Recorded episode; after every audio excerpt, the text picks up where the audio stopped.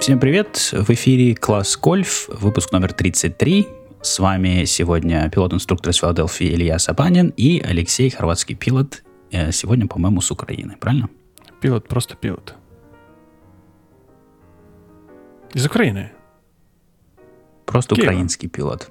Да. Ну что у тебя там? А, рассказывай, что у тебя по полетам, чем ты занимался последнюю неделю. Ну, с тебя нужно начинать. Что ты сразу на меня навалился прям всей своей массой? Э, я же, я что? Я просто здесь э, птичек слушаю, на природу смотрю, хожу, гуляю, э, не летаю. Поэтому... Читаешь? Чит... Занимаешься, изучаешь. Заним... Знаешь что, из недавнего, из недавнего я очень забурился, мне понравился обзор на... Есть такой самолет, это ультралайт, это, это ультра-ультралайт, Э, начал говорить и забыл. Его делает, его делает э, э, в том числе э, Айрос, это киевская компания.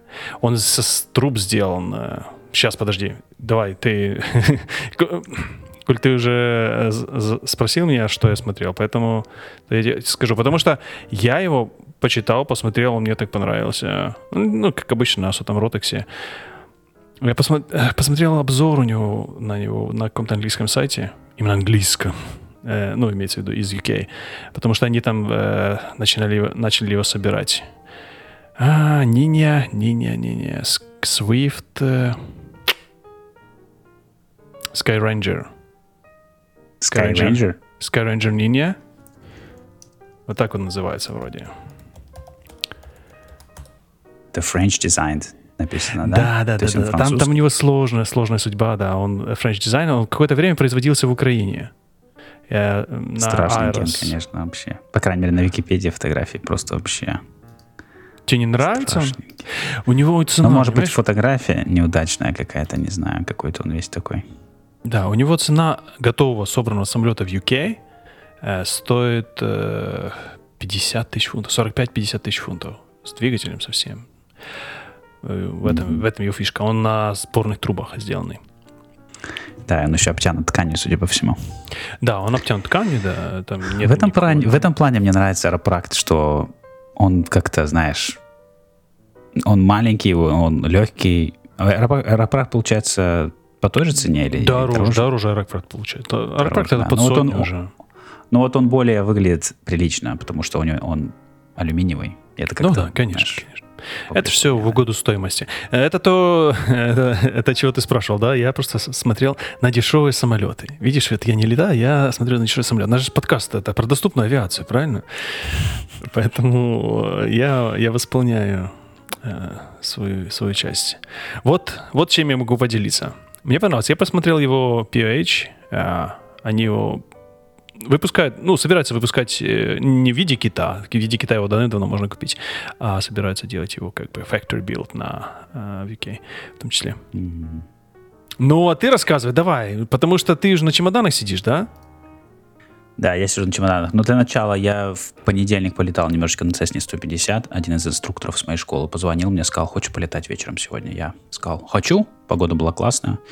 А, на Cessna 150 я не летал с прошлого года. Последний раз я летал в декабре когда-то, наверное, или, может, может даже в ноябре. И да, просто прокатились немножечко, попробовали немножечко посадочки, а, полетали, вспомнил, как вообще на ней летать. Первая посадочка была не очень, а, но я всегда делаю одну и ту же ошибку, летая на Цеснах, на которые высокопланы, потому что, переходя с Цируса, я всегда на посадке немножечко плосковато лечу, недостаточно беру на себя ручку. И поскольку я редко на ней летаю, я немножечко скромно работаю педалями, потому что, ну, знаешь, если не, редко летаешь на самолете, ты стараешься все движения э, плоскостями делать, так знаешь, консервативно. А она, ей нужно много вообще, в принципе, э, управления на посадке, потому что она медленная, Поэтому ей нужно, нужно, нужно ей нормально работать всеми рулями. Нужно и педалями нормально работать, э, элеронами и так далее. Э, поэтому первая посадочка была не очень, зато вторая посадочка была отличная. И второй инструктор тоже немножко поделал посадочки свои. Ты справа или слева кресло летал? Я был справа, он был слева. Ну, в основном он хотел полетать, э, я просто пошел за компанию. Было весело. Потому что мой опыт э, полетов справа, я летал на вот этом велоселекторе, о котором я рассказал в предыдущем выпуске. И справа летать как-то, ну, совсем, совсем непривычно. Для меня, я меня куда-то в сторону сразу уводит, я вообще не понимаю, куда самолет летит. Да, поначалу очень непривычно и неудобно, и обидно. Потому что, знаешь, вроде как ты умеешь летать на этом самолете, но вот Да, тебя посадили обидно. в другое кресло. Обидно, да, да. Кажется, что, что за фигня вообще, не понимаю. А, теперь все, мне уже без разницы. Право, лево, я уже не без разницы. Я даже иногда не могу вспомнить, где я сидел, справа или слева. Поэтому я, к счастью, прошел этот этап. Очень было обидно, когда на Цирусе, знаешь, который у меня было уже тогда э, 700 часов, когда слева я абсолютно его чувствую, я могу делать все маневры без проблем, не думая вообще о них. Я сел справа, и так, знаешь, «Ах, что это? Я даже сесть нормально не могу, знаешь. И кажется, так, «А, вообще, это было расстройство полное. Знаешь, я сделал даже bounce на Cirrus е. Вот когда в прошлом году, когда я учился летать справа, сделал bounce. Я вообще не помню, чтобы я bounce сделал на Cirrus е когда-либо. Даже когда я получал PPL на нем, я не помню, чтобы я делал bounce на нем хоть раз. Bounce А. расшифруй для наших слушателей для меня. Зашел сильно быстро, зашел сильно быстро, а, сильно потерял вертикальную, то есть вертикальная скорость сильно была большая, немножко просел, прикоснулся с большой вертикальной скоростью к полосе и отпружинил обратно в воздух, потому что, ну, подвеска работает у колес. Ну, после этого ты ушел на второй? После этого я сразу ушел на второй, да. То есть есть люди, которые... Ну, иногда бывает ошибка, да, то есть ты сделал раз баунс, потом ты пытаешься его перепосадить, второй баунс, третий, и можешь перейти потом в porpoising или wheelbarrowing, и это может закончиться плачевно. А, у меня правило, что раз баунс ушел на второй. Как бы не надо там пытаться что-то исправить. Э, ну, просто сам факт. Обидно. То есть просто вообще обидно. У меня был баунс, э, я не помню, я рассказывал или нет, когда я уже э, долетывал свои э, в Хорватии. Это, наверное, был последний мой полет. Я летал очень жесткий кроссфит. Наверное, я рассказывал о ком-то уже из этих выпусков. Но я не рассказывал про этот баунс, потому что в какой-то момент э, я зашел с таким ветром, который, наверное... Там просто он был очень порывчатый. Сначала он, я вроде его парировал, парировал, парировал нормально, потом в какой-то момент он перестал, и самолет ух, посыпался. И я понимаю, что сейчас будет бумс. И он подпрыгнул, и я просто ушел. Ну, он, он реально хорошо так подпрыгнул, да, поэтому я сразу ушел на второй. Но как бы не успел я вовремя дать э, газа для того, до того момента, как он, знаешь, чтобы парировать, да, немножко э, э, прибрать вертикальной Да. скорости. Вот у меня была проблема, что он просел, потому что поменялся ветер, потому что если у тебя препятствия возле полосы, так, деревья, допустим, Да, да, да, деревья. допустим, полоса деревьев, да, то есть у тебя, дует, у тебя да. может на- начать подсасывать, и ты можешь начать, э, твоя вертикальная скорость увеличивается, и ты можешь делать bounce. По-моему, в России называется это козел, скозлил. Ам, и, либо второй вариант, когда ты зашел с сильно большой скоростью, и ты пытаешься насильно посадить самолет, когда он еще, он еще не готов садиться, он еще летит, и ты пытаешься... Есть, знаешь, люди, которые, знаешь, надо садить, надо самолет садить, ты же тебя посадили в кабину зачем-то, ты же должен работать, вот ты работаешь, ты садишь самолет. И люди пытаются его воткнуть, и тоже начинается баунс. Э, и, ну, обычно это заканчивается плачевно, потому что а, ты начинаешь уходить на переднюю стойку, то есть первый баунс, потом ты... И в итоге ты можешь сломать переднюю стойку, сделать проп-страйк и так далее. В общем, это было обидно, когда я учился быть инструктором и сделал баунс на самолете. Знаешь, у меня еще пассажир с собой был, а, который я взял с собой. Мы ехали есть бутерброды на ланч, и я так сделал баунс, такой после думаю, блин, это, конечно... А у тебя слева кто-то сидел? Да-да, слева сидел товарищ один у меня. Не пилот. Поэтому он То в есть, курсе был. Но для него, если- наверное, кстати, это было э, не очень. Знаешь, то есть мы полетели летать, я сделал баунс, ушел на второй, знаешь, для него, наверное, это было так, что происходит? Но я все объяснил ему. В общем, такие пироги. Э, С этой Cessna 150 э, я вообще мало на ней летаю, поэтому я стараюсь, любая возможность полетать на ней, я стараюсь на ней идти летать, чтобы как-то, знаешь, не забывать, как это делается. Это, кстати, кстати, не та Cessna, на которой я летал. Я летаю Cessna 150L 74 года обычно, которая сейчас ушла на перепокраску. Ее полностью красят в новый цвет. Это будет очень классно. Наконец-то, наконец-то. Она Да, так ужасно да, да, да, выглядела. ты помнишь. Да, да, да. Она будет выглядеть очень-очень красиво. А, и тем временем владелец школы нашел другого владельца Cessna 150M на, в аэропорту, который согласился нам его на время одолжить школе. Какая разница между L и M? Расскажи мне. Э, разница вообще мизерная. То есть вот из, из использования, ну, там немножко другое оборудование стоит, но опять же, видишь, там же очень много автомаркет, то есть э, уже там с 76 -го года куча всего изменилось. Э, вот так вот с, прямо с, на, с наскоку я не смогу сказать, в чем разница. Ра, немножко скоростями другие, допустим, на 150 L у нас скорости в милях в час, на 150 M у нас уже в узлах. Э, она немножечко другая, но как бы смысл тот же самый. Летаешь на ней точно так же, абсолютно. И тоже старая, тоже такая вся Кстати, уставшая. это Skyranger э, в обзоре особенно это подчеркивалось, что кабина у него шире, чем 150, 150 Cessna. Ну, это небольшое достижение. Но хорошо. Да, 150 Cessna это Коль ты вспомнил, я вспомнил.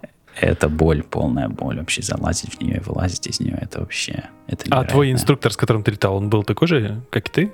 Ну, щупленький. Он такой же, как и я, поэтому, да, поэтому мы единственные, нам в этом плане хорошо. Вообще, в принципе, да, я не люблю летать на этой цесне. Не люблю на ней летать совершенно. И у нее, она не едет, понимаешь, она не едет. То есть мы, ну, мы она летали... Она должна нас... летать, а не ехать. Ты ничего не путаешь? Температура была воздуха недостаточно высокая была, знаешь, то есть еще, еще нет жары. Но она прям при уходе, на, то есть когда ты взлетаешь, она прямо вообще еле-еле, как будто ей кто-то э, что-то с ней сделал, а у вас знаешь. не было пассажира? Вы вдвоем летали? Какого пассажира? Не знаю, может, кого-то посадили, поэтому она так плохо летает. Не-не, вот просто она вообще не едет, э, и меня это расстраивает. Я не представляю, как будем летать на ней летом в жару. Мы летаем, видишь, э, из Northeast, у нас большая полоса, мы это, это не так заметно, когда у тебя огромная полоса, что она плохо набирает высоту. Если ты взлетаешь с маленькой полосы, когда у тебя впереди деревья, тогда ты сразу замечаешь, что вау, она вообще не везет тебя никуда. И это, конечно, неприятно. А у них движок у вас а, один тот же стоит? Вроде на каких-то из них Двигатель стоит... одинаковый. Rolls-Royce какой-то стоит, его как-то не жалуют, я, я знаю, я знаю это Где? Какой Rolls-Royce? Есть на каких-то Цеснах стоит 200-й Rolls-Royce. Не, что там у вас, не Continental или Lycoming 200-й? Uh, стоит Lycoming всегда на них. Я не знаю, где у вас там Rolls-Royce стоят. Может, ну, быть, у вас там, может... В Европе там попадаются. В Европах. У нас Lycoming стоят, по-моему, называется O200. Ну да-да-да. А есть вот такой же только Rolls-Royce. Я не знаю, в чем разница, но как-то я слышал, что они, они плохие. Плохие двигатели. Да, в общем, в общем так вот, полетал чуть-чуть. Ну и, и, конечно, завтра я вылетаю на Багамы, на Цирусе, а, в мой отпуск. Сегодня я уже не работаю. И планировал этот я полет с 2017 года. Это, кстати, когда я первый раз захотел полететь на Багамы, купил себе карты Багам. Но в тот момент не сложилось. И вот с, вот с 17 года я 4 года пытаюсь... За границу ну, планируешь удрать, да? Да, хотел вот слетать на Багамы. Поэтому это давно в процессе, да, то есть 4 года я планировал. А в декабре я забронировал конкретно вот этот трип, что я поеду в апреле. И месяц назад я конкретно забронировал самолет на эти, на эти даты. И вот завтра это все случается. Знаешь, я переживал, что самолет, чтобы был в порядке, чтобы ничего не отвалилось. Слава богу, самолет в порядке. Причем один в порядке, второй нет. На втором бы я уже не полетел, если бы я пришлось лететь на втором. На втором у нас проблемы с, элект- с электрической системой, какие-то гремлины там, и автопилота нету, и... Ну да. Ну, а твой тот, который ты зарезервировал, с ним все окей? С ним все окей, да. Сегодня, Сегодня... ему поменяют масло. Сегодня никто уже на нем не летает после тебя? Сегодня нет, у нас сегодня 40, 40 узлов ветер, поэтому сегодня никто не летает, слава богу. Вчера никто не летал, тоже погода была Я так смотрю на погоду, блин, ребята, никто не летает. Ну, 40 узлов, а если завтра будет 40 узлов, тебе вылетать? Не, нет, завтра все в порядке. Завтра все в порядке. Сегодня делают обслуживание ему, ему делают этот Airworthiness Directive, AED для выхлопной системы. Проверяют, ее надо делать каждые 100 часов. У нас еще оставалось 20 часов, мы решили заранее ее сделать. Масло меняют перед полетом. И, ну, в общем, проверяют давление в колесах, все дела. То есть все будет готово, завтра уже можно будет лететь. 20 часов. А тебе нужно больше, чем 20 часов для того, чтобы слетать туда-обратно? Ну, ты а, возможно, больше? да. Возможно, чуть больше получится. Либо, либо 20, либо чуть больше. То есть мне нужно 8 часов, чтобы долететь до Флориды, то есть до Форт Лордейл. Потом ну, мы немножко дальше поговорим, наверное, про маршрут. Но вот получается, получается, да, немножко больше. А ты не боишься, что вот после этого обслуживания тебе же нужно его облетать, или вот сразу вы загрузитесь и полетите после такой формы обслуживания? А, после замены масла я не переживаю об этом. То есть, А э, вот, я так понимаю, будут выхлопную систему снимать, чтобы выхлопную систему, её? да, они, про, они просто, да, они, это больше как инспекция. Они ее, они под давлением просто проверяют ее на наличие э, ликс. То есть, Ее не нужно она- снимать? Где-то. Они не снимают ее, они делают ее на самолете. Поэтому я не очень переживаю об этом. То есть, если бы они там работали на двигателе или на самолете, тогда да, я бы сделал тест-флайт, но с этим я не очень переживаю.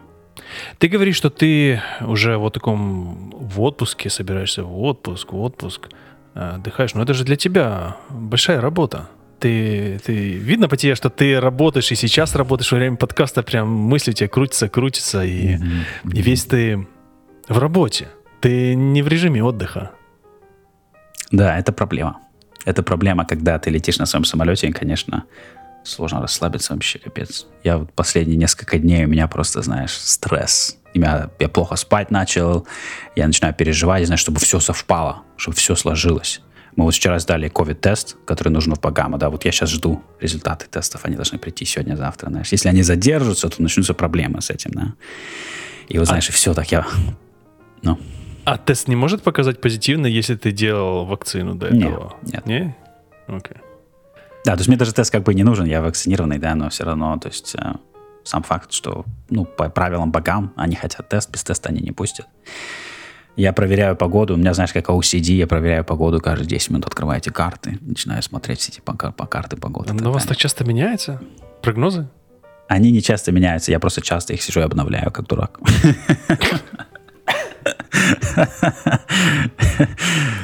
Я, знаешь, сижу все и смотрю эти карты, где какие циклоны, где какие антициклоны, где какие фронты, где у нас там все дела, то есть, понимаешь, пытаюсь найти.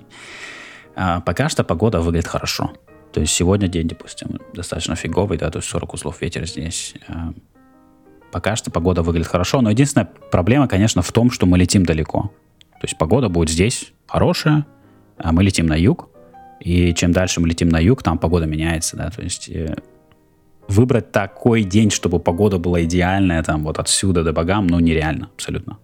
Поэтому погода у нас будет хорошая. Мы, значит, летим так, мы летим из Дуэлстауна на юг до Южной Каролины, что занимает у нас примерно 4 часа полет.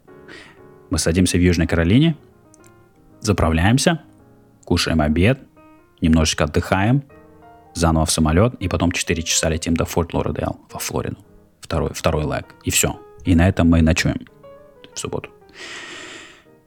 До Каролины погода неплохая, хорошая, я даже сказал бы. В Каролине, возможно, будет небольшой дождь. В Каролине уже, возможно, есть потенциальная эм, возможность возникновения гроз. У них там будет конвекция, у них будет достаточно жарко, поэтому там, возможно, грозовая деятельность. Поэтому, когда мы будем лететь в Каролину, нам нужно будет очень внимательно смотреть, э, чтобы если какие-то очаги есть, нам нужно будет эти очаги обходить. И, возможно, придется сесть в другом месте, допустим, не, не там, где мы хотели, в зависимости от этого. Ну, э, я по своему скромному знанию знаю, что вот в области Флориды, да, или Флориды, как вы там называете, э, после обеда там вот начинается вот эта кучевка, а после обеда начинаются грозовые облака, да, поэтому, когда ты говорил про погоду, я понимаю, что погода, которая вот, которая более я не знаю, как это, которая меняется, да, вот до, до Флориды, она там дальше она практически постоянно одна и та же, если там, я так понимаю, не ураган какой-то. Здесь надо понимать, есть два типа э, гроз. Есть гроз- грозы, которые связаны с фронтовой деятельностью. Есть грозы, которые связаны просто конвекция среди дня. Вот возникают эти кюмулусы небольшие, эти кюмулусы как попкорн. Они начинают расти и превращаются в небольшие такие очаги. Вот такая очаг- очаги такие, cells, они во Флориде каждый день абсолютно. Э, никуда от них не денешься. Это просто часть полетов на, на юге, не только во Флориде, то есть все эти южные штаты, там эти очаги грозовые каждый день. И ничего страшного-то нет. Если ты летишь визуально, ты их видишь прекрасно, ты их обходишь 20-30 миль, и ты в порядке. Эм, В этом плане я об этом не сильно переживаю. Проблема с фронтовой деятельностью, потому что если фронтовые грозы намного сильнее, они намного, намного больше по размерам, и фронтовая, фронтовая деятельность, то есть фронт, когда у тебя, допустим, холодный, он тебе может полностью закрыть весь путь. То есть у тебя стена гроз, и которых ты уже не обойдешь ни сверху, ни, ни сбоку, ни слева, ни справа. Ну, мы знаем примеры, когда печальные, когда люди пытались обойти такие э, фронтовые грозы поверху. Да, каждый Очень год. поверху. Каждый год. Каждый год, да. Постоянно люди э, пытаются пролезть или найти дырку какую-то, знаешь, между двумя очагами залезть или еще что-нибудь. Я, я это делать не собираюсь. Э, у нас будет, получается, стационарный фронт небольшой и зона низкого давления. Вот как раз возле, как раз над Южной Каролиной завтра, в субботу. Поэтому, когда мы подлетим, я, скорее всего, мы сядем, будет дождь, но, скорее всего, ну, по прогнозу будет VFR, но будет уже дождик. И а, как мы оттуда вылетим уже, и будем смотреть уже по конкретным, по конкретной ситуации, то есть что у нас там будет с очагами, где они будут находиться и так далее, куда они будут двигаться. Ты же летишь IFR, да? Я планирую лететь IFR, э, потому что так проще, но я буду flexible. Знаешь, в некоторый момент, когда, особенно когда обходишь вот эти очаги, лететь лучше всего визуально. И когда ты летишь в VFR и визуально, то есть тебе намного легче их обходить, тебе не надо ничего там договариваться ни с кем, с диспетчером, потому что летишь IFR, у тебя, допустим, вот я в прошлом году летел, и я был IFR, и у меня вот были, был, был вот очаг, который мне нужно было обойти. Но я не имею права начать ничего обходить, я должен быть на своем маршруте, и сначала должен договориться с диспетчером, потому что я не могу... Я вот лечу в этот очаг, я смотрю его на радаре, я смотрю в окно, вижу этот очаг, я лечу прямо в него. И я говорю, слушай, дядя, что там у нас с этим очагом? Куда, как, может, ты меня какой-нибудь обведешь, знаешь, и мы начинаем этот процесс. Э, если бы я летел, допустим, в VFR, я мог бы спокойно его обходить, как хочу, знаешь, как мне это удобно. А если кто-то еще другой входит? Ну, просто визуально смотришь, чтобы никто тебя не влетел. Визуально, да, просто летишь. В общем, мы полетим в IFR. Если что, мы можем всегда канцелить и полететь в VFR. И можем снова подобрать IFR. То есть в этом плане... Это, конечно, все твои инструменты в твоей сумке. Ты их используешь, как тебе надо. Как тебе а удобнее. Что по поводу загрузки? Ты берешь полное топливо, вы полностью загружаетесь, и у вас все нормально по весу проходит? Да, по весу у нас нормально получается, потому что у нас ребенок маленький, и жена маленькая, и я, в принципе, тоже небольшой. Поэтому у нас куча свободного места. А, я составил, у меня такой спредшит небольшой, где все наши сумки, потому что у нас получается много сумок, всяких рюкзаков. Они все взвешиваются. У меня есть специальные такие весы здесь себя. Специально купил для, для ну, авиации. Лев показывает авиационные весы. Даже такое существует да. в мире. Но они не авиационные, это, это обычные, знаешь, эти багажные весы маленькие. Просто Но мы их запихнуть. называли авиационными в этом подкасте. Да, то есть все нужно посчитать. У нас будет полная завязка до топлива, 56 галлонов. Um, я планирую сесть в Каролине, у меня чтобы осталось 16 галлонов в топливо. То есть я больше 40 галлонов сжечь не хочу. То есть я планирую оставлять резерв. 16 э, галлонов это больше часа у меня. У меня примерно ну, час 20 где-то, наверное, это будет.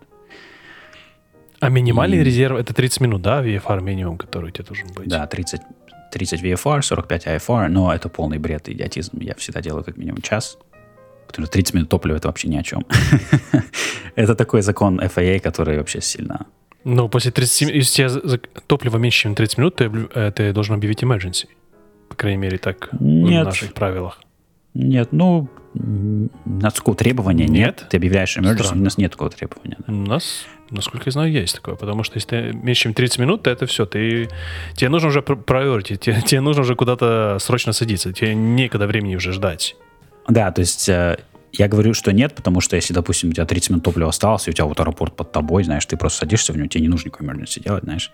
Если тебе нужен priority, конечно, ты всегда можешь сделать, uh, declare сделать, знаешь, в любом случае. Даже если у тебя топливо 3 часа, ты можешь любой момент сказать, я declare emergency, потому что там неважно даже почему. Ну, окей.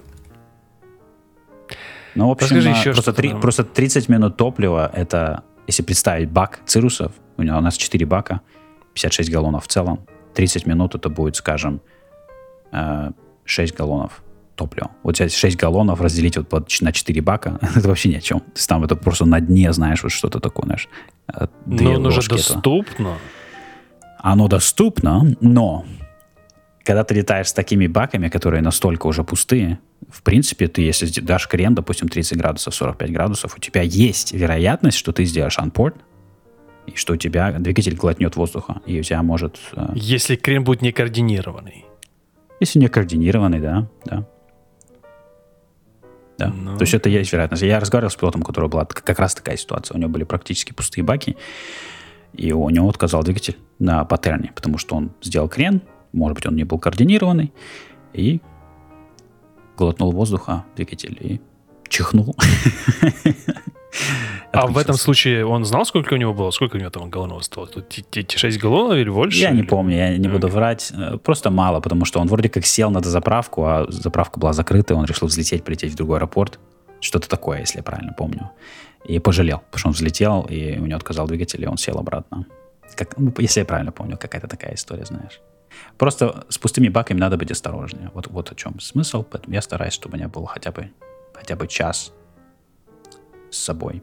Ты сказал 4 общем, бака. 4 бака, да. У нас... Разве 4, не 2? У вас же краник на 2 бака.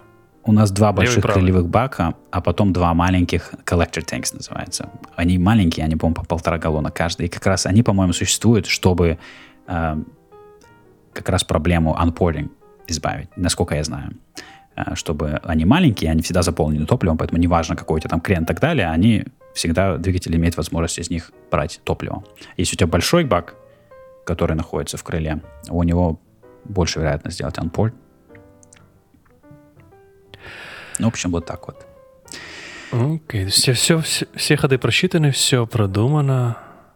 Самолет. Ну, да, мы, вся сложность здесь заключается в том, что погода динамичная, все меняется, правильно, прогнозы все неточные, прогнозы все врут, а, поэтому мы вылетим завтра.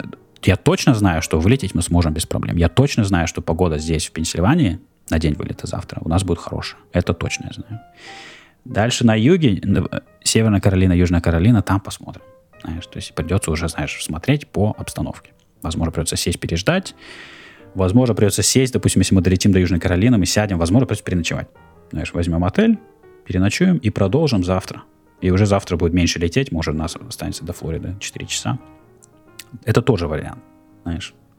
Главное быть flexible, чтобы не ставить себя в положение, когда, знаешь, тебе нету выхода, нужно, нужно лететь, нужно э, тянуть. Мы, в принципе, можем, знаешь, вот смотри, мы планируем завтра быть во Флориде, в воскресенье быть на Багамах. Но мы можем в воскресенье, допустим, быть на Багамах либо в обед, либо вечером. Мы спокойно можем так сделать. Мы можем даже в понедельник на Багамы полететь. Знаешь, мы, мы очень такие эластичные в этом плане. Как э, что какая-то была мысль у меня, чтобы тебе вернуть это вот э, в реальный мир, но я уж где-то ее подзабыл, пока тебя заслушался.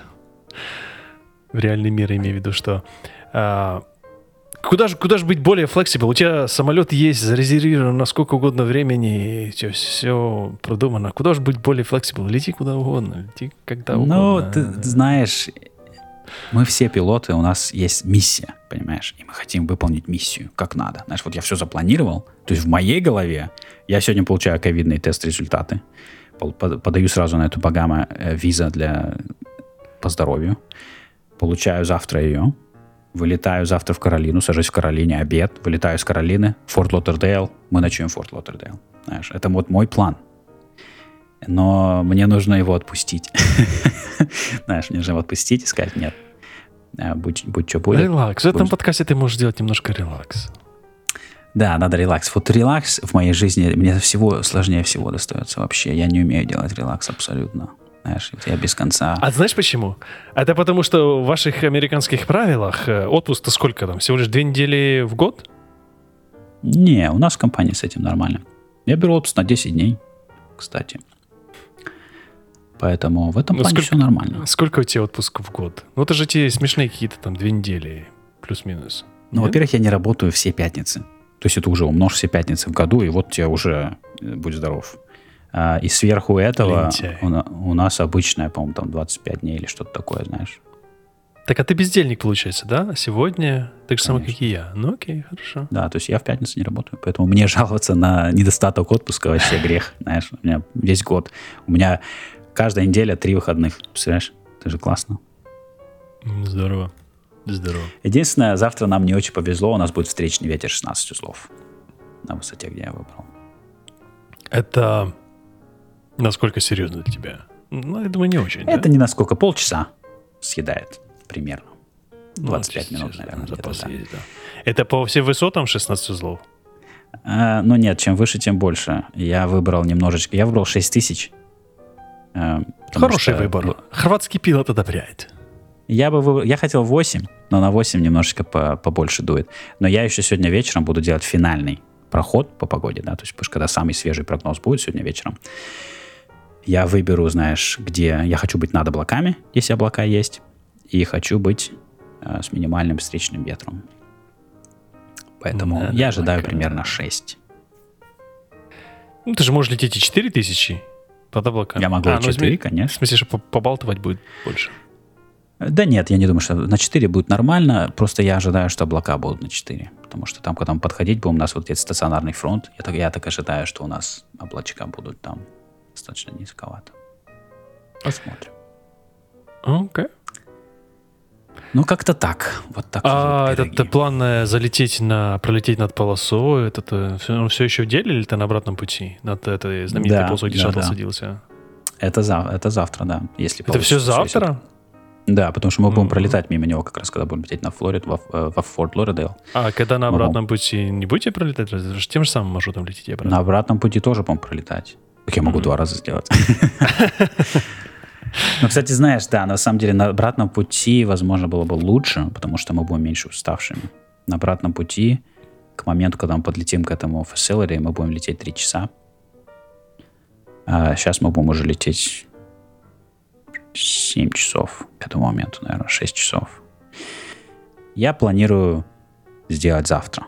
Знаешь, не надо откладывать на потом, сделать уже кружочек А то, а то вдруг там еще на ракету будут запускать по пути обратно. Да, будете лететь. запускать. Я и так выбирал маршрут. У нас э, президент приезжает недалеко, он живет возле Филадельфии. У нас появился новый TFR. И я выбирал маршрут так, чтобы, знаешь, чтоб- чтобы ни через него не пролетать. Поэтому потратил некоторое время, знаешь, скроить маршрут классный по приборам. Завтра, сегодня вечером его подам, посмотрю, мне его одобрят или не одобрят. Посмотрим, как получится. А он живет где-то в этот, э, как это называется, штат ваш. Уилминг- Уилмингтон, А. Ну это же Делавер, да? Делавэр, да. Да, да. Да, да, нет, Да, у нас здесь штатов, как собак нерезанных возле Филадельфии. Окей, а, значит, полетишь, значит, на своем э, самолете на Багамы. Хорошо, об этом мы узнали. Рассказал ты нам. Э, есть еще с чем поделиться? А, Последнее время кучу начал смотреть Pilot Workshops again, снова. А, У них этот IFR Mastery курс, где они каждый месяц разбирают какие-то интересные IFR сценарии. У них для VFR тоже такие есть. А, Очень интересно, очень классно, реально круто. Знаешь, эм, особенно они просто берут какие-то сценарий реалистичный, э, потом они разбирают, они тебе предоставляют его, это сценарий. Ты как пилот можешь выбрать, что бы ты сделал. Тебе дают, допустим, 5 вариантов.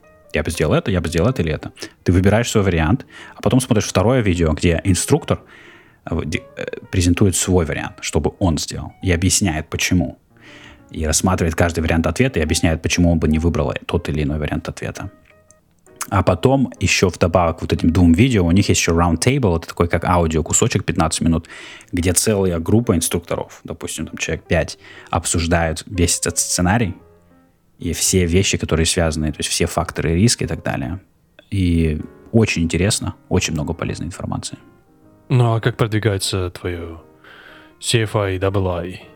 Я отчасти это и делаю для Double I, потому что э, вы просматриваете сценарий, то есть там все, считай, темы, инструменты, которые встречаются, они все, они все обговаривают, все проговаривают. И это интересно, потому что я уже, в принципе, все книжки читал по AFR.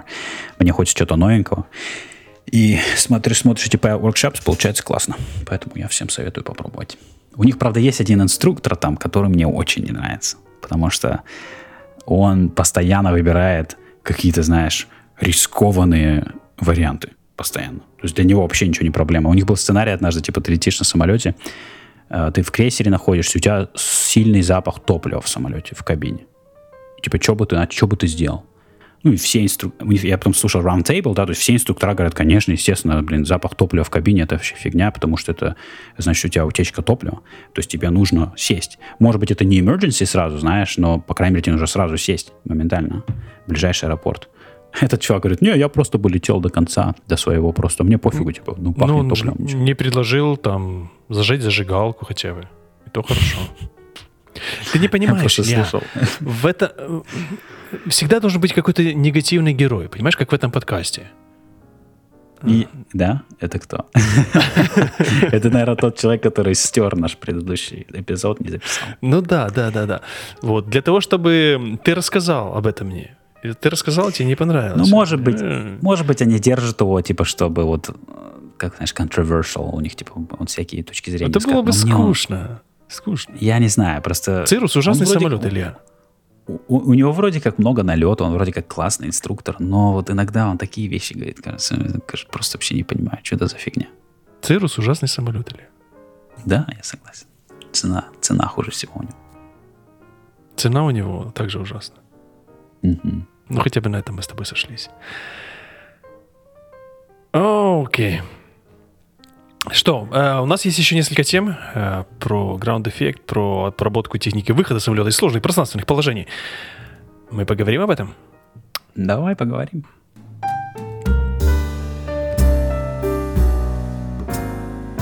Хорошо. Давай про Ground Effect сначала, хорошо? Э, потому что эту тему, которую я добавил, я же должен добавить что-то в этот подкаст. И Ground Effect — это тема, которая на Bold Method статейка небольшая, которая не с небольшой стороны, так просто обычным простым языком рассказывает, почему самолет начинает планировать уже непосредственно перед полосой, вот как будто не хочет садиться. Вот э, называют его по-разному, да, называют его э, по-английски еще называют его cushion of the air, как подушка, подушка воздушная, да, и mm-hmm.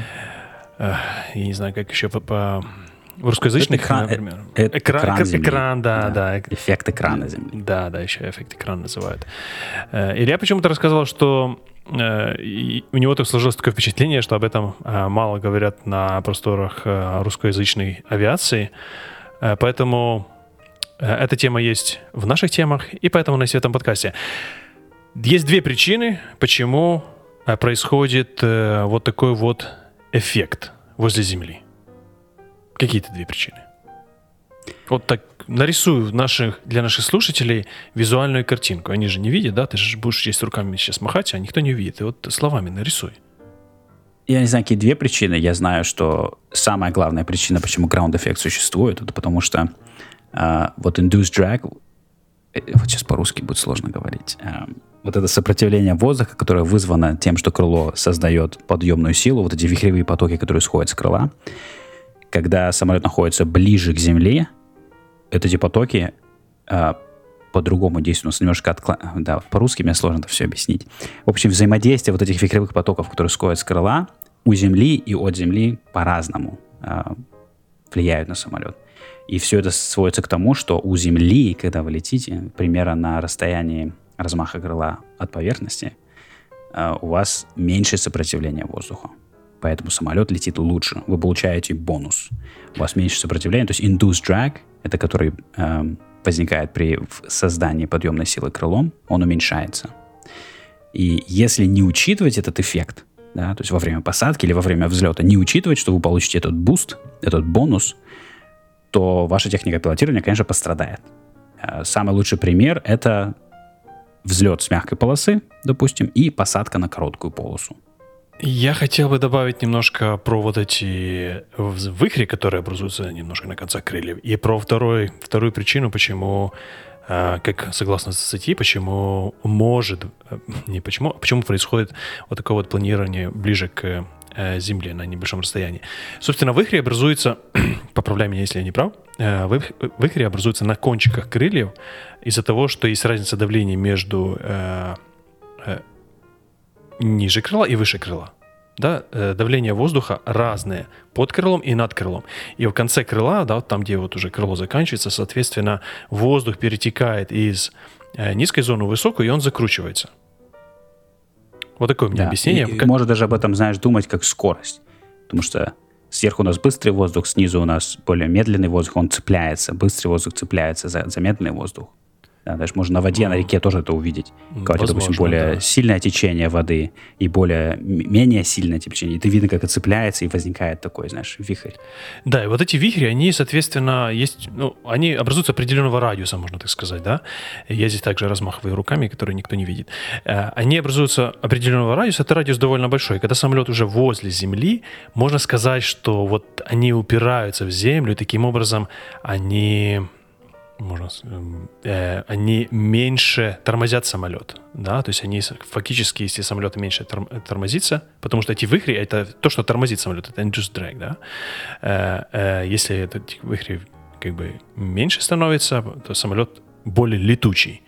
Э, Если вы посмотрите на современные все лайнеры, у них на законцовках крыльев есть вот эти вот всякие винглеты, шарклеты, еще по-разному они называют, которые экономят им несколько процентов топлива за счет того, что они делают вот это э, сопротивление немножко меньше. И вот возле Земли оно как раз существенно меньше становится, и за, за счет этого самолет э, как бы обретает большую летучесть. А второй момент, смотри, там написано про downwash. Да? Да-да-да, downwash, да. Downwash э, меняется вектор э, схода потока с крыла, я бы сказал. Если в обычном полете э, он направлен больше вниз, этот вектор, э, как сходит воздух с крыла, он направлен больше вниз, соответственно, у него таким образом формируется подъемная сила, а, а подъемная сила, как мы знаем, она перпендикулярна вот этому вот вектору, как э, м, схода этого потока с крыла, можно так сказать. И когда э, уже возле Земли этот вектор, он э, он меняет свое направление, потому что дальше уже Земля, и, соответственно, поток воздуха с крыла, он становится более плоским относительно Земли, то есть он как бы становится более параллельным Земле, и, соответственно, этот вектор, э, вектор лифт, который вектор это подъемная сила, он направлен больше вверх, как бы он становится более вертикальным, и за счет этого самолет летит лучше. Но когда мы делаем взлет или посадку, до, до этого э, как бы до этого времени нету размышлять об этом. Нам нужна только практика. И вот про практику Илья сейчас расскажет. Что нам нужно делать? Как нам бороться с этим? Или Ну, не бороться с ним? Во-первых, каждый человек, э, кто летает на самолете, знает про ground-эффект. Даже если не знать всю теорию, откуда он появляется, все абсолютно чувствуют его, да? Это не все. Не не все, потому что когда я летал на 172 Цесне, я его практически не чувствовал. Когда я летаю на катане, я его очень хорошо чувствую, потому что катана, э, катана это низкоплан. На высокоплане, на- например, на Цесне, я его плохо чувствую. Я вот помню, что я его практически не чувствовал. Да, есть какой-то небольшой, но вот если э, вы сравните, полетав на высокоплане низкоплане, это разные вещи. Даже я летал на аэропракте, который высокоплан, все равно там не так чувствуется. На низкоплане Ну да, я, очень хорошо Я чувствуется. согласен, что не так хорошо чувствуется, да. Видишь, просто видишь, я летаю на низкоплане постоянно. У меня на цеснах мало опыта, поэтому, наверное, да, я еще не заметил, возможно, что и явно более выражен на низкоплане. Поэтому для низкоплана намного важнее знать про, про эффект экрана Земли. Возможно, у тебя была и посадка э, на 150 была из-за этого не такая хорошая. Потому что не, ты... у меня по другим причинам была посадка нехорошая. Да, но смысл в том, что если не знать про то, что самолет будет лететь у Земли лучше, если, допустим, вы пытаетесь сделать посадку на короткую полосу, вы хотите прикоснуться колесами в определенной точке на полосе, а, если вы подходите к полосе, выравниваете на определенной высоте, убираете газ и понимаете, что самолет продолжает лететь. Потому что вот, э, люди называют это float, да, то есть когда самолет продолжает лететь, он float, float, float. Это, это означает, это и есть, почему он float, почему вот вы сейчас снижались по глиссаде, шли, самолет летел строго в землю, все было нормально, 500 футов в минуту, вот он летит в землю. Как только вы подлетели к земле, самолет что-то не хочет больше лететь в землю. Вы убираете газ, а он все равно, почему-то он, перес- он только что летел в землю, а теперь он не хочет садиться. Почему это происходит? Потому что у вас уменьшился induced drag, потому что вы находитесь в, в эффекте экрана Земли. И если вы не учитывали это, то вы пролетите свою точку, куда вы хотели прикоснуться во время, когда, когда, когда планировали свой заход, когда хотели прикоснуться в определенную точку, вы ее пролетите спокойно и сядете где-нибудь за ней. Да? То есть, допустим, на Цирусе это примерно будет 300-400 футов за этой точкой, если не учитывать эффект экрана Земли. Можно сказать, что скорость сваливания э, в... возле Земли, она существенно ниже. Потому что фактически это скорость сваливания. Да? Если ты будешь держать, например, ну, скажем так, на Цирусе, какая у тебя скорость сваливания в, начи- на, на посадочной конфигурации? Ну, допустим, там... пи- 50, со- 56. 50, 56 узлов, да? Возле Земли, если ты будешь держать на метр от Земли, это не будет 56 узлов, он будет лететь 56 узлов.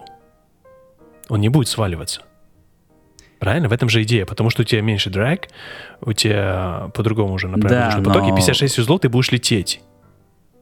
Не знаю. Соответственно- То есть, он свали- то есть он же сваливается, когда достигает критический угол атаки. Поэтому какая там скорость... э, У Ну, Земли даже правильно. указатель скорости неточный, знаешь. То есть ты даже и не знаешь, какая у тебя скорость, грубо говоря. Но угол атаки у тебя будет э, возле Земли другой. Насколько я понимаю, угол атаки Ну, я не будет знаю, мне надо меньше. подумать над этим. Я, я не думал об этом, допустим. Э, Я не думал на тему ам, скорость сваливания у Земли выше или ниже. Возможно, ниже, но мне надо подумать. Я, я не знаю. Но смысл в том, что если учитывать эффект экрана Земли, да, то есть э, если планируешь посадку на определенную точку на полосе, то надо заранее от- отобрать от нее 300-400 футов, в зависимости от самолета, и направить самолет до этой точки на 300 100 метров. Но это в твоем случае для разных самолетов будет разно, нужно экспериментальным образом. Да, для разных самолетов разные. И это же зависит еще от скорости захода. Если ты держишь большую скорость захода, Конечно. соответственно, это будет... Э, Да, поэтому я говорю, для Длиннее. конкретного самолета, да, то есть ты знаешь, допустим, скорость захода на короткую полосу 75, допустим, у меня. Я от- от- выбираю точку, откладываю от нее 300, 300 футов до нее, 300-400, и направляю самолет в эту точку. Выглядит это так, что ты снижаешься как будто бы в траву, знаешь, до полосы. Но на самом деле я-то знаю, что я подойду, войду в эффект экрана Земли, и он будет продолжать лететь. И я сяду вот как раз в той точке, где я планировал. В этом смысл. А если ты выровняешь рано, то есть высоко, да, самолет начнет э, снижаться с довольно высокой вертикальной скоростью, этот эффект экрана практически не спасает вас с земли, потому что ты получишь этот баунс. Ты проедешь его, да, очень быстро. Надо просто добавить газку. Если выровнял рано, добавить газку немножечко, чтобы смягчить эту вертикальную скорость, уменьшить. Правильно. Я, я что говорю, что если у тебя нету скорости, то э, вот это вот эффекта, ground эффекта, он его практически не будет. Если у тебя будет очень маленькая скорость, ты начнешь высоко выравнивать, да, уже пытаешься садиться, садиться, садиться, самолет в конце концов просто упадет на полосу, э, проскочив этот, можно сказать, ground эффект. Да, он, он же не такой выраженный сильно, да, что а, он установит самолет, который там снижается с, с огромной вертикальной скоростью, там 700 футов в минуту, который начинает сыпаться. Понятное дело, что никакая подушка здесь не поможет воздушная. Но Это больше к воп- чтобы легко про- продавиться. Это больше, это больше к вопросу, как улучшить свои посадки. Если понимать, что этот эффект существует, если, если его ожидать, можно намного, можно улучшить свои посадки очень хорошо. То есть А, нужно целиться перед той точкой, которой ты хочешь приземлиться, где-то Да, на да. 100 метров, да? Нужно хорошо понимать именно характеристики того самолета, на котором вы летаете. И нужно смотреть на этот экран. То есть ожидать его и понимать, о, вот я вошел в экран. То есть это сразу видно, что вы выравниваете самолет, убираете газ, и он продолжает лететь. Сразу видно, что у него меньше сопротивления стало почему-то. Потому что Хорошо. находится в экране. Ты выравниваешь самолет, вот сам процесс выравнивания, ты делаешь его когда уже на... Когда ты доходишь к этому экрану? Или выше? Или в экране? Ну, уже в экране, да. То есть ты подводишь очень низко самолет к земле по, по глиссаде, после этого выравниваешь фактически уже в экране. То есть это буквально там 2 метра от земли, метр от земли. Ну, нет, чуть побольше. Ну, ну, ну да, примерно, наверное. Я не знаю, если честно. Все на глаз абсолютно. Я понятия не имею, сколько там высота у меня, когда я выравниваю. все делается абсолютно на глаз. Но, но я чувствую, когда у меня самолет в экране. Это, это невозможно пропустить абсолютно. Ты видишь, что он продолжает лететь. Только что он снижался нормально в точку, как стрела. И тут ты убрал газ, вышел, вошел в экран, и все, он больше не хочет снижаться. Знаешь. Особенно если у тебя Тут как раз проблема в том, что если у тебя больше скорости, чем нужно, да, у тебя, вот ты будешь в этом экране долго лететь, потому что самолет не готов садиться, потому что у тебя, этот, у тебя сопротивление пропало, скажем, у тебя 30-40% сопротивления пропало, самолет летит вообще хорошо. Плюс у тебя дополнительная скорость лишняя была, и ты будешь вот float. У тебя будет этот float, ты вот в этом экране будешь лететь. Если бы не было экрана, у тебя бы этого float, он был бы, либо его не было, либо он был бы намного короче. Допустим, знаешь, если можно проэкспериментировать, сделать полосу, которая состоит из решеток, знаешь, под которым то есть, чтобы не было экрана земли. И ты заходишь Интересно. на полосу с решетками. Да, было бы интересно попробовать, да, как бы изменилась посадка. Я уверен, что все бы садились очень жестко на нее. Ну, все опытные, которых уже просто там где-то сидит на подкорке, что у тебя, что, что ожидать. Они садились бы, да. А, Да, пришлось бы а студ- подрегулировать свои студенты бы посадки. садились хорошо сразу, потому что им не нужно было бы этого учитывать. Да, потому что, да, то есть ты куда направил самолет, вот туда он и сядет. Да, да. И все. Да. А так, сейчас ты направил самолет, ты подлетел, а он не садится, он продолжает лететь, да, то есть в этом э, занимает некоторое время, чтобы начать это учитывать. И то же самое, что взлет с мягкой полосы, да, то есть мы используем эффект экрана Земли в, для, в нашу пользу, потому что взлетая с мягкой полосы, наша задача минимизировать сопротивление, которое оказывает нам сама полоса, допустим, если трава. Сопротивление а, качения. Если, Окей. Можно так назвать? Наверное. Ну, я, я, я не знаю.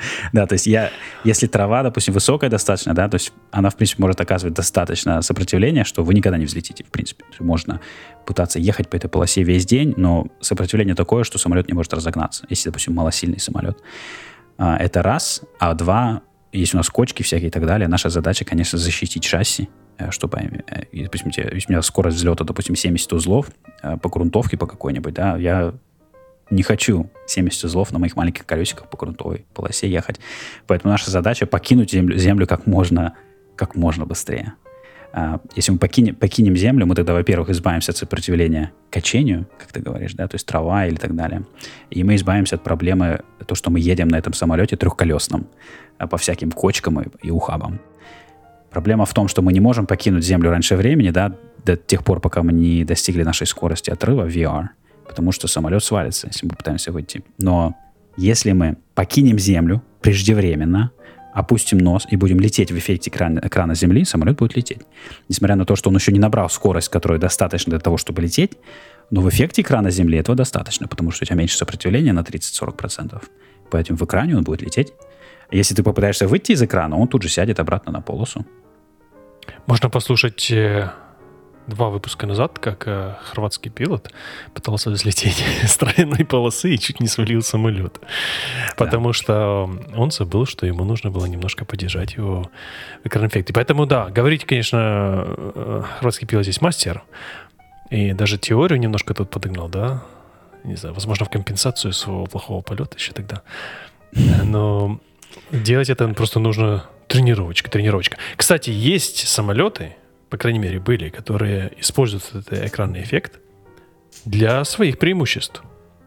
И в этой статье они также добавили видео про э, экраноплан. Я не знаю, это советский еще самолет, да, наверное? Давным-давно его делали. Это который летал по Каспию. Ну, как летал? Он летал так низенько-низенько. Но за счет того, что он не, не взлетал, он не был сделан для того, чтобы взлетать, а он летал именно в эффекте экрана, то есть очень близко возле Земли, он э, смог, ну, у него какие-то характеристики по поводу, сколько чего он может взять на борт, намного выше, чем если бы мы сравнивали с обычным самолетом. Потому он что... больше корабль, чем самолет, на самом деле. Слушай, ну он летит. Он, он, да, но он сделан полностью по корабельному. То есть там это полностью, это больше корабль. То есть я даже смотрел э, фотографии изнутри, то есть это, в принципе, корабль, а не самолет. Но да, это такая интересная смесь на экранопланы. Это была достаточно прикольная технология, но, видишь, она не получила никакого распространения. Хотя есть как бы несколько экранопланов. Ну, даже смотри, даже этот э, на воздушной подушке катера и так далее. То есть тоже похожий эффект, да. То есть они нагнетают э, воздух под себя. Получается, создается вот эта подушка. Э, тоже, в принципе, Там нету схожий, крыла. схожий момент. Там Нет, нету крыла, да. То есть они нагнетают Мы же обсуждаем эффект крыла возле Земли. Это то, что делает крыло возле Земли. А да, воздушная да. подушка — это просто воздушная подушка. Ну, как на, на реактивной тяге. Ну, что такое? Ну, да, оно возле Земли, конечно, воздушная подушка будет работать. Но там же совсем очень маленькое расстояние до воды, например, да, от воздушной подушки, например. Э, там другой эффект, э, мне кажется, работает. Там просто просто эффект воздуха, который тебя поднимает. А крыло, которое работает близко возле Земли, оно работают немножко по-другому. А, что? Считаем тему закрытой, или у тебя еще добавить что? Да, в общем-то, все, да, то есть просто главное э, понимать, как это работает, и просто практиковаться. То есть э, взлет с мягкой полосы, обычно, когда мы отрабатываем в Штатах, мы делаем это с твердой полосы, мы на самом деле не летаем на мягкие полосы чаще всего но мы именно имитируем вот именно процесс, процедуру правильную, да, то есть что ты отрываешься от полосы преждевременно э, и опускаешь нос, летишь в эффекте экрана Земли, разгоняешься до своей скорости, допустим, скорость VX, э, и, допустим, 81 на моем самолете, и уже, и уже из экрана Земли начинаешь напор. Главное здесь просто, что когда опускаешь нос, не сесть обратно, да, сильно нос не опустить. Главное не вылететь из экрана Земли, потому что если вылетел, ты обратно сядешь на полосу, потому что у тебя еще нет недостаточно скорости. А, да, поэтому это очень важный момент, нужно о нем обязательно знать. Я, наверное, не рассказывал. Я а, также в одном как-то из последних полетов в Хорватии попробовал э, пролететь на, перед посадкой уже в, экра, в режиме экрана, то есть очень близко к земле, практически касаясь э, шасси, добавить газку и просто пролететь. Скоординированно просто пролететь э, вдоль полосы. В, так я был в посадочной конфигурации, в полностью посадочной конфигурации, сделать это было довольно сложно. Э, лететь возле Земли, близко с э, закрылками полностью посадочной конфигурации.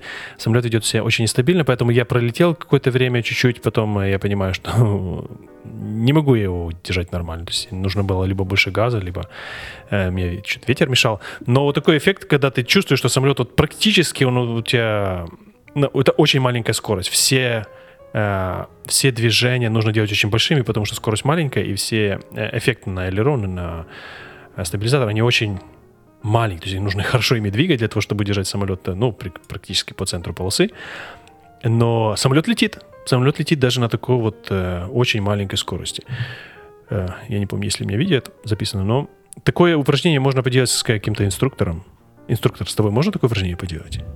Это хорошее упражнение, чтобы э, как раз научиться визуально видеть вот этот угол, Э, посадочный угол, да, то есть какой у тебя должно быть вот эти uh, landing attitude, touchdown attitude, то есть насколько у тебя должен быть nose up или nose down. Если зафиксировать этот attitude и лететь вот полностью вдоль полосы, во-первых, можно привыкать, как это выглядит, во-вторых, можно учиться держать осевую линию полосы там, где она должна быть. Что ты летишь, вот тогда добавил чуть-чуть газку, ты в экране, ты находишься буквально там, скажем, 30 э, сантиметров от полосы, и ты вот летишь вдоль оси, парируешь, допустим, если идет боковой ветер, это еще лучше, ты тогда парируешь боковой ветер, то есть ты делаешь педальку, элерон, и ты летишь в таком скольжении по, по оси, чтобы, чтобы тебя не сносило влево-вправо с полосы. Классное упражнение, потому что обычно во время обычной посадки у нас недостаточно времени это делать, потому что ты зашел быстро и сел и ты, ты не успел даже прочувствовать, что ты там сделал. А если так делаешь, что ты, если длинная полоса, скажем, там 5000 футов, ты можешь ее всю пролететь в таком положении и больше прочувствовать вообще на самом деле, что ты делаешь, как ты рулишь. Потому что, в конце концов, мы летаем пятой точкой. Ее нужно тренировать на чувства.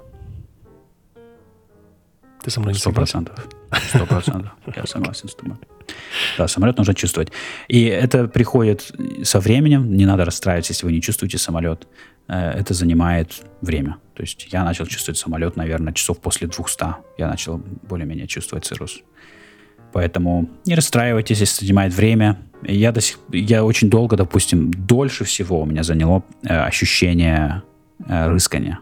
То есть руль направления. Вот дольше всего у меня ушло на это время, чтобы пон- понимать, не хватает мне педальки или хватает мне педальки, несмотря на шарик. Понимаешь, то есть ты посмотрел на шарик, уже поздно считается. Ты должен чувствовать, если тебе хватает или не хватает. И вот это у меня заняло больше всего времени. Из недавнего, что я заметил, я... А, моя небольшая ошибка была, и как я ее исправил, а, по поводу педали. Обычно а, на посадке, когда у тебя есть небольшой боковой ветер, ну, большой, небольшой, какая я держу одну педаль, одну педаль, потому что, ну, тебе нужно парировать одной педалью, ты хорошо ее так прижимаешь, и держишь ее практически до э, до посадки, и э, когда тебе нужно э, немножко меньше ее придавить, я просто убирал ногу за счет того, что был какой-то набегающий поток ветра, она возвращалась обратно. И за счет этого у меня иногда я, можно сказать, медленно реагировал, потому что я пока я беру ногу, я не до... что я говорю, что я хотел сказать, что вторая нога мне не была на педали. Mm-hmm. То есть я давил сильно правую, например, педаль, если да, мне нужно было скоординировать самолет, а левая у меня, ну, практически ничего не делала, потому что все усилие идет на правую ногу. А вот уже перед самим касанием, когда тебе нужно хорошо, э, например, э, убрать немножко давление с правой педали, я просто убирал его. Но я не нажимал левый, вот что я хотел сказать. А mm-hmm. когда я вот начал летать, что две ноги на педали, да, если мне нужно правую, левую, я не просто правую убираю, я и левую хорошо давлю. И тогда он просто быстро начинает работать э, правильно. И тогда намного больше ощущения правильного от самолета. Раньше я просто давил правую, ну вот, а потом чуть-чуть убирал, и когда мне нужно было. То есть как бы ждал, пока он само там вернется как-то. А, когда две ноги на педалях, намного легче стало. Да. В конце концов, педали две ноги, ноги, да. две, нужно работать. Да. Да, да, две ноги педали.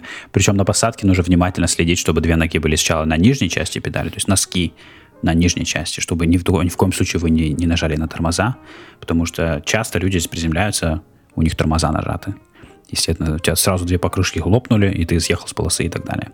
Поэтому сначала у тебя носки на нижней части педали, потом после касания ноги переходят на так, что у тебя пятка на низ, снизу, носок сверху, что ты можешь начать тормозить.